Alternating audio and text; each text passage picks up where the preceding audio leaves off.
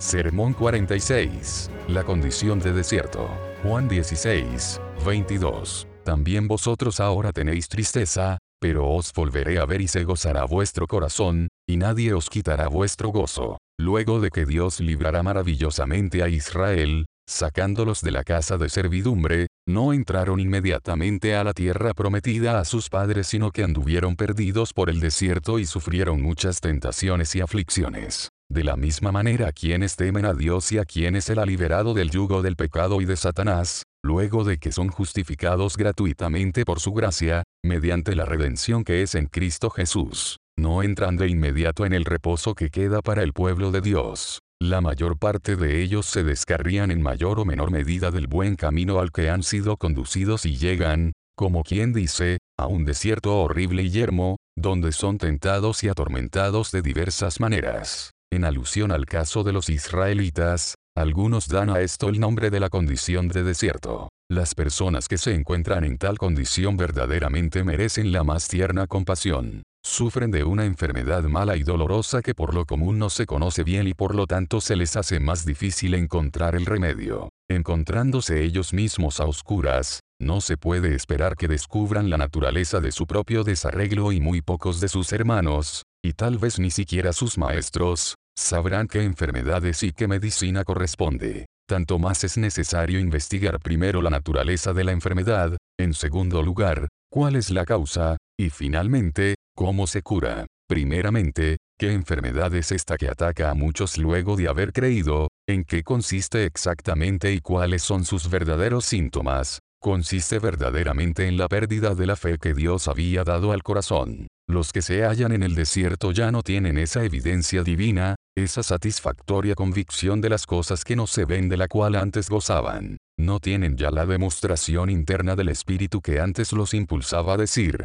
lo que ahora vivo en la carne, lo vivo en la fe del Hijo de Dios, el cual me amó y se entregó a sí mismo por mí. La luz del cielo ya no resplandece en sus corazones ni ven al invisible sino que la oscuridad vuelve a envolver sus almas y a cegar los ojos de su entendimiento. El Espíritu ya no da testimonio a su Espíritu de que son hijos de Dios ni continúa clamando en sus corazones, Abba, Padre. Ya no tienen esa confianza perfecta en su amor que antes tenían, ni tienen la libertad de acercarse a Él con ese santo atrevimiento. Ya no dicen en sus corazones, aunque me matare, en Él confiaré. Han perdido sus fuerzas y se vuelven débiles en cuerpo y mente, como los demás. De esto resulta, en segundo lugar, la pérdida del amor, que necesariamente aumentará o disminuirá al mismo tiempo y al grado que la fe verdadera y viva. Por consiguiente, los que pierden su fe pierden también el amor de Dios. Ya no pueden decir, Señor, tú lo sabes todo, tú sabes que te amo. Ya no encuentran en Dios su felicidad,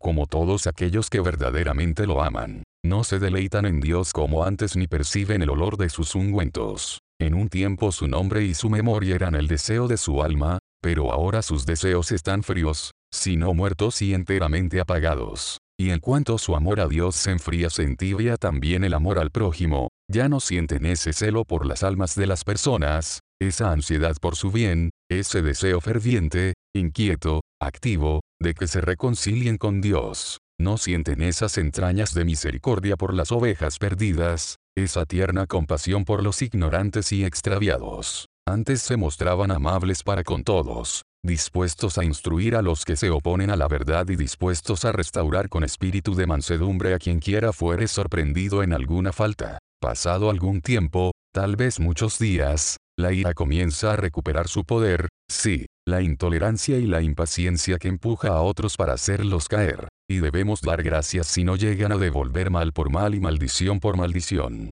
Como consecuencia de la pérdida de la fe y del amor, se sigue, en tercer lugar, la pérdida del gozo en el Espíritu Santo. Porque donde ya no existe la amorosa conciencia del perdón, no puede subsistir el gozo que de ella resulta. Si el Espíritu ya no testifica con nuestro espíritu que somos hijos de Dios, el gozo que emana de ese testimonio interior naturalmente cesará. Y así los que en un tiempo se alegraban con gozo inefable y glorioso en la esperanza de la gloria de Dios ahora se ven privados de esa esperanza llena de inmortalidad y del gozo que ella ocasiona así como de aquel que resulta de la conciencia del amor de Dios derramado en sus corazones. Puesto que, eliminada la causa desaparece también el efecto, Cegada la fuente ya no brotan más de ella las aguas vivas que refrescan el alma sedienta. Con la pérdida de la fe, del amor y del gozo viene, en cuarto lugar, la pérdida de esa paz que en un tiempo sobrepasaba todo entendimiento. Huyó la dulce tranquilidad de la mente, la serenidad del espíritu, vuelven las dudas que atormentan, dudamos si hemos creído, si jamás creeremos, dudamos si en verdad alguna vez tuvimos en nuestro corazón el verdadero testimonio del espíritu, si no habremos engañado a nuestra propia alma y confundido la voz de la naturaleza con la voz de Dios. Más aún, dudamos si alguna vez oiremos esa voz y encontraremos favor en su presencia. Y estas dudas se unen de nuevo con el temor servil, con ese temor que atormenta. Tememos la ira de Dios como la temíamos antes de creer, tememos ser arrojados de su presencia, nos hundimos nuevamente en ese miedo de la muerte del que ya estábamos totalmente liberados. Y no es eso todo, porque con la pérdida de la paz viene la pérdida del poder. Sabemos que todo el que tiene paz con Dios por medio de Jesucristo, tiene poder para resistir al pecado, y que siempre que pierde esa paz, pierde también el poder. Mientras permaneció esa paz, permaneció el poder para resistir aún ese pecado habitual, sea que fuese causado por su naturaleza, su temperamento, su educación o profesión y aún todos esos malos deseos y disposiciones que hasta entonces no habías podido vencer. Entonces el pecado ya no se enseñoreaba de él, ahora él ya no tiene dominio sobre el pecado. Puede luchar, por cierto, pero no puede triunfar, la corona ha caído de sobre su cabeza. De nuevo sus enemigos prevalecen y más o menos lo reducen a su esclavitud. Lo abandonó la gloria, el reino de Dios que estaba en su corazón. Ha quedado desposeído de la justicia, de la paz, del gozo en el Espíritu Santo. Tal es la naturaleza de ese estado al que muchos han dado con propiedad el nombre de la condición de desierto. Pero se la comprenderá mejor si, en segundo lugar, investigamos cuáles son sus causas. Son varias, pero no me atrevo a incluir entre ellas la sola, arbitraria y soberana voluntad de Dios. Jehová ama la prosperidad de sus siervos. No se deleita en afligir o entristecer voluntariamente a los hijos de los hombres. La invariable voluntad de Dios es nuestra santificación, unida a la paz y el gozo en el Espíritu Santo.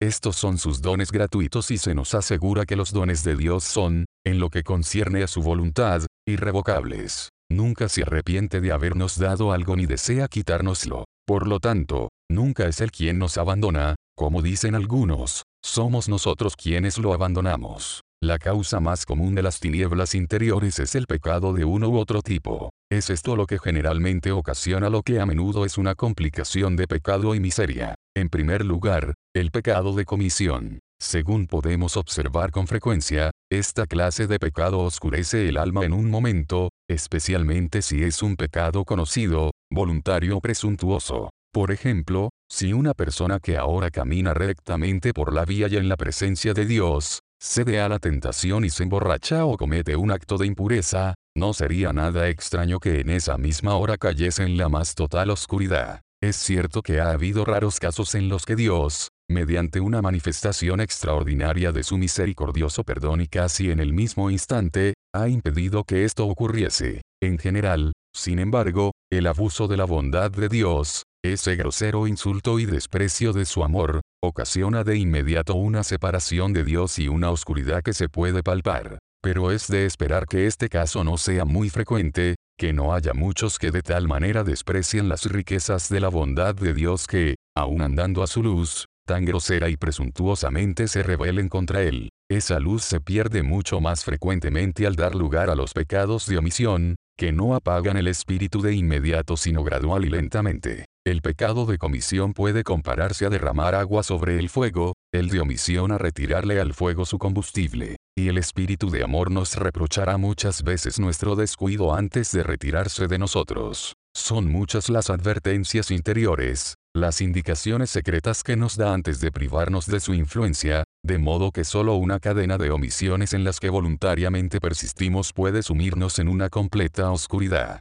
Tal vez no haya pecado de omisión que tan frecuentemente conduzca a esta situación como el descuido de la oración privada, cuya ausencia ninguna otra ordenanza puede reemplazar. Nada puede ser más evidente que esto, la vida de Dios en el alma no puede continuar, y menos aún desarrollarse si no utilizamos todas las oportunidades de comunión con Dios y de abrirle nuestros corazones. Por lo tanto, si descuidamos la oración privada, si permitimos que las ocupaciones, las amistades o cualquier otra cosa nos impidan estos secretos ejercicios del alma, o, lo que viene a ser lo mismo, hacerlos apresurada o descuidadamente, esa vida seguramente se deteriorará, y si las espaciamos frecuentemente o por largos intervalos, gradualmente morirá. Otro pecado de omisión que frecuentemente conduce al alma del creyente a las tinieblas es el descuido de lo que tan firmemente se recomienda en la misma dispensación judía, reprenderás a tu prójimo y no le consentirás su pecado. No aborrecerás a tu hermano en tu corazón.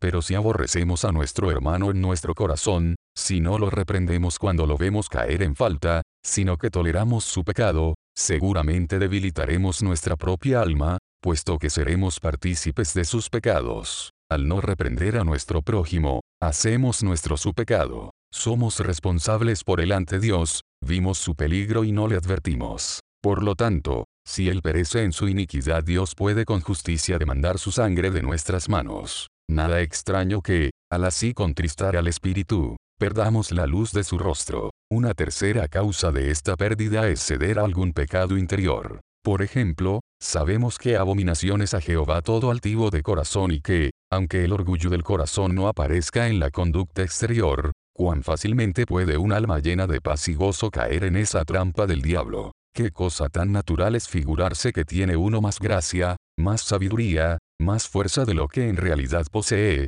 tener más alto concepto de sí que el que debe tener, gloriarse de algo que ha recibido como si no lo hubiera recibido. Pero como Dios siempre resiste a los soberbios y da gracia a los humildes, esta soberbia oscurece, si no es que apaga por completo, la luz que antes brilló en el corazón. El mismo efecto puede producirse cuando damos lugar a la ira, sea cual fuere el motivo o la provocación. Sí, aunque se presente con el disfraz de celo por la verdad o por la gloria de Dios, porque todo celo que no sea la llama del amor es terreno, animal, diabólico, es la llama de la ira, ni más ni menos que cólera pecaminosa, es la mayor enemiga del amor dócil y generoso de Dios, y nunca ambos han subsistido ni podrán subsistir juntos en un mismo pecho. El amor y el gozo en el Espíritu Santo disminuyen en proporción al crecimiento de esta cólera. Esto se observa especialmente cuando ofendemos al prójimo, es decir, cuando nos enojamos con algún hermano, con alguna persona a la que nos unen lazos civiles y religiosos. Si nos dejamos dominar por ese espíritu altanero que ofende a los hermanos, aunque sea por una sola hora, perdemos la influencia benéfica del Espíritu Santo, de manera que, en lugar de conseguir que nuestros hermanos se corrijan, nos destruimos a nosotros mismos y nos convertimos en débiles víctimas de cualquier enemigo que nos asalte. Suponiendo que hayamos descubierto estas estratagemas del diablo, aún podemos ser atacados en otro frente. Cuando duermen la ira y el enojo y solo el amor vela, podemos aún ser amenazados por el deseo, que igualmente tiende a oscurecer el alma. Este será el efecto inevitable de cualquier deseo insensato, cualquier afecto vano y desordenado. Si ponemos la mira en las cosas de la tierra, en cualquier persona o cosa bajo el sol, si deseamos cualquier cosa aparte de Dios y de lo que conduce a Dios, si buscamos felicidad en cualquier cosa creada, el Dios celoso seguramente contenderá con nosotros, porque Él no admite ningún rival. Y si no queremos escuchar su voz de advertencia y volver a Él con toda el alma, si continuamos contristándolo con nuestros ídolos y siguiendo a otros dioses, pronto estaremos fríos estériles y resecos y el Dios de este mundo cegará y oscurecerá nuestro corazón. Esto lo hace con frecuencia aun cuando no cedamos a ningún pecado específico. Le basta, le da suficiente ventaja el que no avivemos el don de Dios que está en nosotros, que no agonicemos continuamente para entrar por la puerta estrecha, que no nos esforcemos seriamente por alcanzar el dominio propio y arrebatar con violencia el reino de los cielos. Basta con que no luchemos y seguramente seremos derrotados. Si solo nos descuidamos o nuestro entendimiento se debilita, si somos indulgentes e indolentes, pronto regresará nuestra natural oscuridad y envolverá nuestras almas. Basta, pues, que demos espacio a la pereza espiritual y efectivamente se entenebrecerá nuestra alma. Seguramente destruirá la luz de Dios si bien no tan pronto como el homicidio o el adulterio. Bueno será observar, sin embargo, que la causa de esta oscuridad, sea la que fuere, omisión o comisión, pecado externo o interno, no es siempre inmediata. A veces, el pecado que ocasiona la aflicción presente puede remontarse a una distancia considerable. Puede haberse cometido días, semanas o meses antes. Que Dios retire ahora su luz y su paz por causa de lo sucedido tanto tiempo atrás no es, como podría pensarse, una muestra de su severidad sino más bien una prueba de su misericordia. Espera tanto por si acaso viéramos, reconociéramos y corrigiéramos lo que estaba errado. Cuando tal cosa no ocurre, nos muestra su desagrado a fin de conducirnos finalmente al arrepentimiento. Otra causa generalizada de estas tinieblas es la ignorancia, que también es de varios tipos. Si la gente no conoce las escrituras, si se imaginan que hay en el Antiguo o en el Nuevo Testamento pasajes que afirman que todos los creyentes, sin excepción, deben algunas veces estar en tinieblas, esta ignorancia naturalmente traerá sobre ellos las tinieblas que esperan, y que común ha sido entre nosotros esa expectativa, que pocos son los que no la comparten, y ello no debe sorprendernos, porque se les enseña a esperarlo y sus guías los conducen en esa dirección. No solo los autores místicos de la Iglesia romana, sino muchos de los más espirituales y experimentados de la nuestra, con la excepción de unos pocos en el siglo pasado, lo aseguran como una doctrina bíblica clara e indiscutible y citan muchos textos para probarlo. También la ignorancia acerca de cómo obra Dios en el alma humana frecuentemente produce estas tinieblas. La gente se imagina, porque así se les ha enseñado, particularmente por los autores de la comunión romana, cuyas plausibles afirmaciones muchos protestantes han recibido sin examinarlas debidamente, que no siempre han de andar en una fe luminosa, que esta es solo una dispensación inferior y que deben elevarse a un grado superior, abandonando esos consuelos patentes para vivir en una fe desnuda, verdaderamente desnuda si está despojada del amor, de la paz y del gozo en el Espíritu Santo que un estado de luz y gozo es bueno, pero que un estado de tinieblas y sequedad es mejor porque es solo por ellos que podemos ser purificados del orgullo, el amor del mundo y un desordenado amor propio y que por lo tanto no debemos desear ni esperar marchar siempre en la luz. De aquí, aunque también puedan añadirse otras razones, que la mayor parte de la gente piadosa de la iglesia romana anda generalmente por una vía oscura y molesta y, si acaso la reciben, pronto pierdan la luz de Dios. Una tercera causa generalizada de estas tinieblas es la tentación. Cuando por primera vez nos alumbra la lámpara del Señor, la tentación frecuentemente huye y desaparece totalmente. Todo es calma en nuestro interior, e incluso tal vez en el exterior cuando Dios hace que nuestros enemigos se mantengan en paz con nosotros. Es natural que entonces supongamos que ya no experimentaremos más conflictos. Y hay casos en que esta paz continúa, no solo por semanas sino por meses o años. Sin embargo, habitualmente no ocurre así, al poco tiempo de nuevo desciende lluvia, vienen ríos y soplan vientos. Entonces aquellos que no conocen ni al ni al Hijo ni al Padre y por consiguiente aborrecen a los hijos de Dios, cuando éste les da rienda suelta, mostrarán en muchas maneras su odio. Como antes, el que había nacido según la carne perseguía al que había nacido según el Espíritu así también ahora, la misma causa sigue produciendo el mismo efecto. El mal que aún permanece en el corazón vuelve a activarse y la ira y muchas otras raíces de amargura procurarán brotar. Al mismo tiempo, Satanás no dejará de lanzar sus dardos de fuego y el alma tendrá que luchar no solo contra carne y sangre sino contra principados, contra potestades, contra los gobernadores de las tinieblas de este siglo, contra huestes espirituales de maldad en las regiones celestes. No es extraño que tantos ataques, hechos al mismo tiempo y tal vez con la mayor violencia, ocasionen, en un creyente débil, no solo pesadez sino también oscuridad, muy especialmente si no está atento. Si los ataques tienen lugar cuando menos los espera, si se había dicho a sí mismo, el malo no volverá. La fuerza de estas tentaciones que surgen desde nuestro interior crece considerablemente si tenemos un concepto demasiado alto de nosotros mismos, como si ya hubiéramos sido limpiados de todo pecado. Y con qué naturalidad nos lo imaginamos ahora, en el entusiasmo del primer amor. Cuán listos estamos para creer que Dios ha perfeccionado en nosotros toda la obra de fe con su poder, que, porque no sentimos el pecado, realmente no lo tenemos en nosotros sino que el alma es toda amor. Y bien puede ocurrir que un repentino ataque de un enemigo a quien suponíamos no solo derrotado sino muerto, nos arroje en una gran pesadez del alma e incluso en la más profunda oscuridad. particularmente cuando discutimos con el enemigo en lugar de clamar inmediatamente a Dios y refugiarnos en Él con esa fe simple que es la única que sabe librar a los suyos de la tentación. Estas son las causas habituales de estas segundas tinieblas. Preguntémonos, en tercer lugar, ¿cuál es el remedio? Suponer que ese remedio es uno y el mismo en todos los casos es un error grave y fatal, y sin embargo muy común aún entre quienes pasan por creyentes experimentados e incluso se constituyen maestros de Israel y guía de otras almas. Por consiguiente conocen y aplican una sola medicina, sea la que fuere la causa del desorden.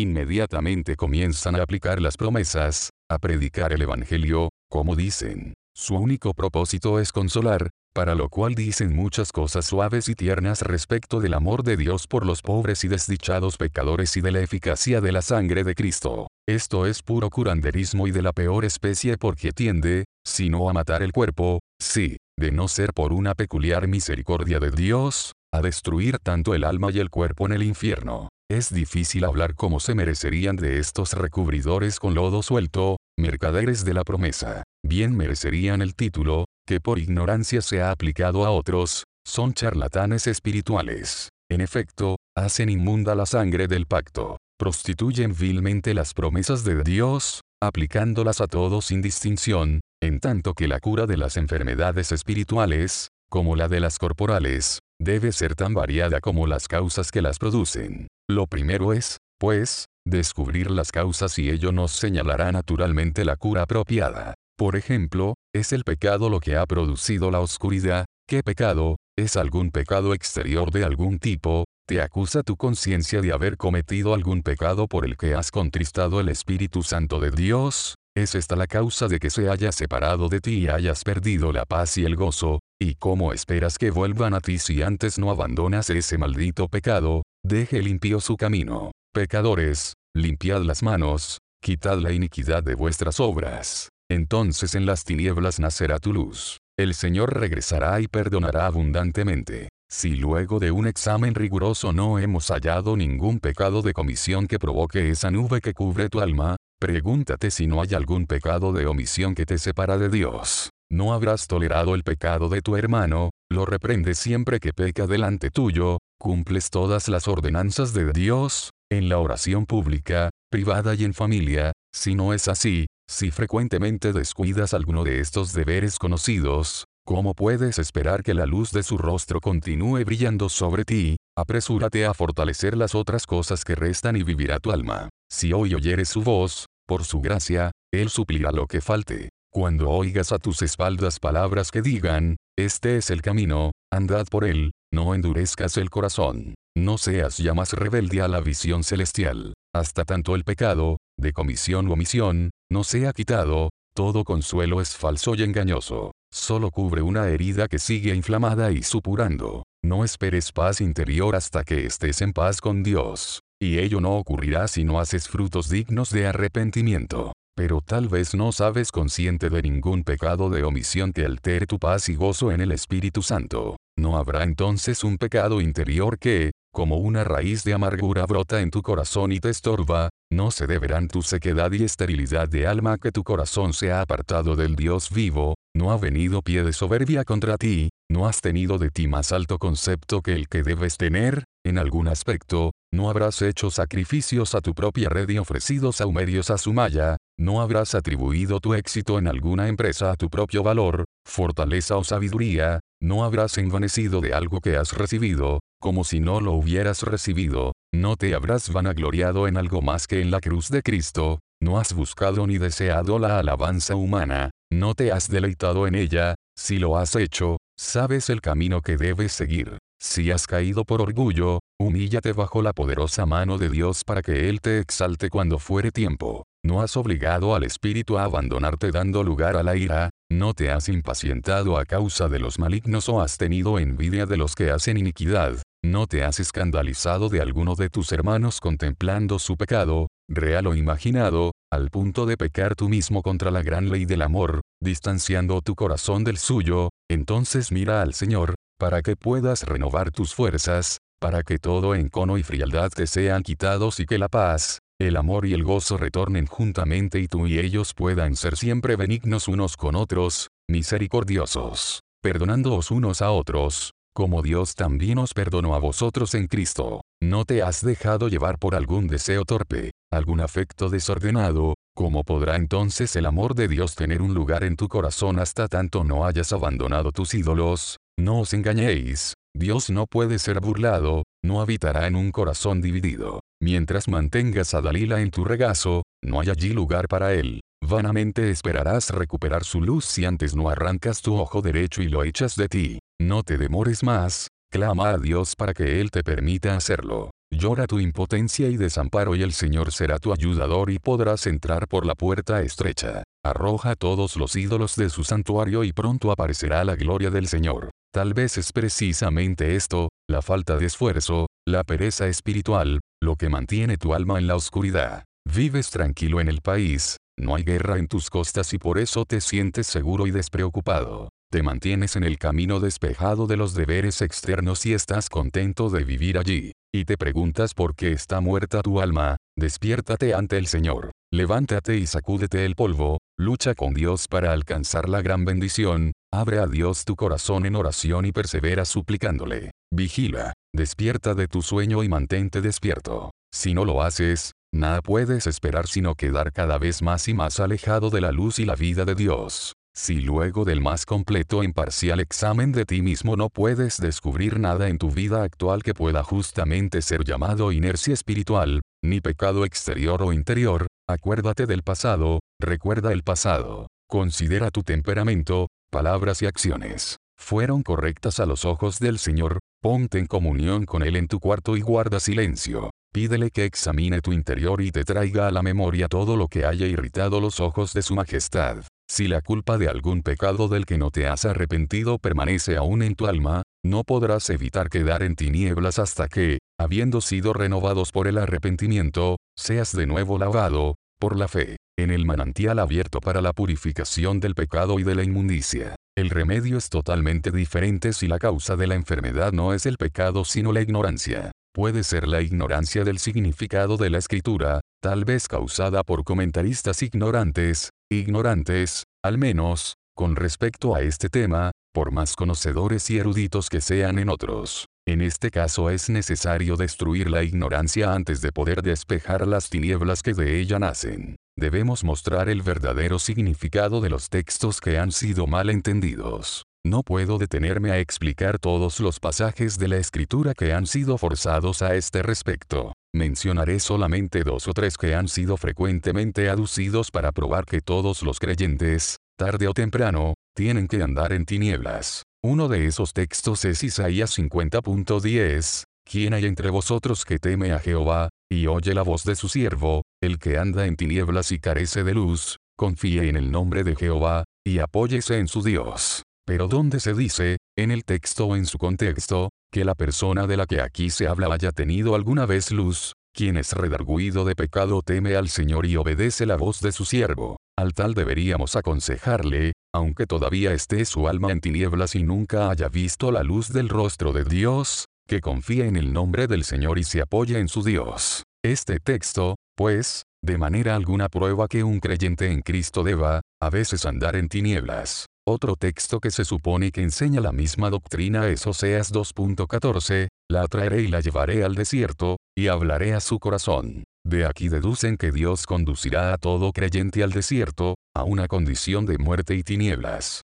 Pero es evidente que el texto no habla de tal cosa, porque no se refiere para nada a creyentes individualmente. Se refiere claramente a la nación judía y tal vez solamente a ella. Pero si puede aplicarse a personas particulares, el sentido es claramente el siguiente, los atraeré por el amor, después los haré reconocer su pecado y luego los consolaré con mi misericordia que perdona. Un tercer pasaje de la escritura del que se ha sacado la misma conclusión es el que ya hemos citado, vosotros ahora tenéis tristeza, pero os volveré a ver, y se gozará vuestro corazón, y nadie os quitará vuestro gozo. Algunos han supuesto que esto significa que Dios, luego de algún tiempo, se alejaría del creyente y que éste no podría, hasta haber pasado por esa experiencia, tener el gozo que nadie puede quitar. Pero todo el contexto muestra que nuestro Señor habla aquí personalmente a los apóstoles y no a otros y que se refiere a esos acontecimientos particulares, su propia muerte y resurrección. Un poco, de tiempo, dice y no me veréis, es decir, mientras esté en el sepulcro, y de nuevo un poco y me veréis, cuando resucite de los muertos. Lloraréis y lamentaréis, y el mundo se alegrará, pero vuestra tristeza se transformará en gozo. Ahora tenéis tristeza porque ya no voy a estar al frente de ustedes, pero os volveré a ver, luego de mi resurrección, y se gozará vuestro corazón, y nadie os quitará vuestro gozo, el gozo que entonces les daré. Sabemos que todo esto se cumplió literalmente en el caso particular de los apóstoles. Pero de allí nada puede inferirse con respecto a la forma en que Dios trata a los creyentes en general. Un cuarto texto, por no mencionar otros, que ha sido frecuentemente citado como prueba de la misma doctrina es 1 Pedro 4.12, Amados, no os sorprendáis del fuego de prueba que os ha sobrevenido. Pero este texto es tan extraño al tema como el precedente. El texto, traducido literalmente, dice así, Carísimos, no os extrañéis del fuego entre vosotros, porque es para probaros. Esto puede referirse, secundariamente, a pruebas interiores, pero primariamente se refiere indudablemente al martirio y a los sufrimientos con él relacionados. Por lo tanto, nada tiene que ver este texto con el propósito para el que se lo utiliza, y podemos desafiar a cualquier persona que presente un texto, del Antiguo o del Nuevo Testamento, que sea más pertinente que este para este asunto. Pero no son las tinieblas mucho más convenientes para el alma que la luz, no se lleva a cabo la obra de Dios en el corazón más rápida y eficazmente durante una condición de sufrimiento interior, no es el creyente purificado más rápida y plenamente mediante el dolor que mediante el gozo, mediante la angustia y el sufrimiento y la aflicción y el martirio espiritual que por una paz continua. Esto es lo que enseñan los místicos, lo que dicen sus libros, pero no lo que dicen los oráculos de Dios. La escritura no dice en ninguna parte que la ausencia de Dios perfeccione su obra en el corazón.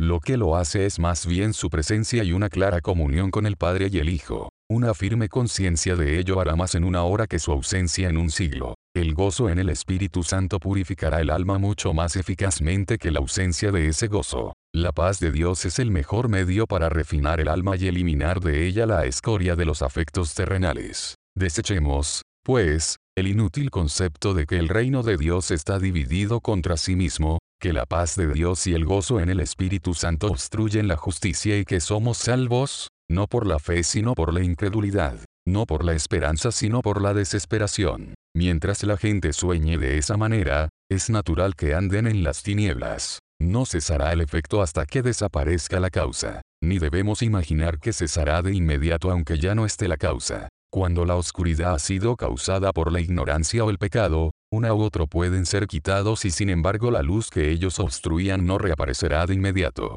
puesto que es donde Dios, Él puede restaurarlo más pronto o más tarde, según le plazca. En el caso de pecado, no podemos razonablemente esperar que la luz regrese inmediatamente. El pecado comenzó antes que el castigo y puede, por lo tanto, con justicia permanecer luego de que el pecado ha terminado. Aún en el curso natural de las cosas, una herida no puede curarse mientras la flecha está aún clavada en la carne, pero tampoco cicatriza tan pronto como se la arranca, sino que el dolor y la inflamación pueden durar hasta mucho después. Finalmente, si las tinieblas son ocasionadas por muchas, pesadas e inesperadas tentaciones, la mejor forma de prevenirlas y eliminarlas es esta, enseñar siempre a los creyentes que esperen la tentación, puesto que viven en un mundo malo entre gente de actitud mala, artera y maliciosa y que ellos mismos tienen un corazón capaz del mal. Convénzanlos de que la plena santificación no se opera, como se lo imaginan,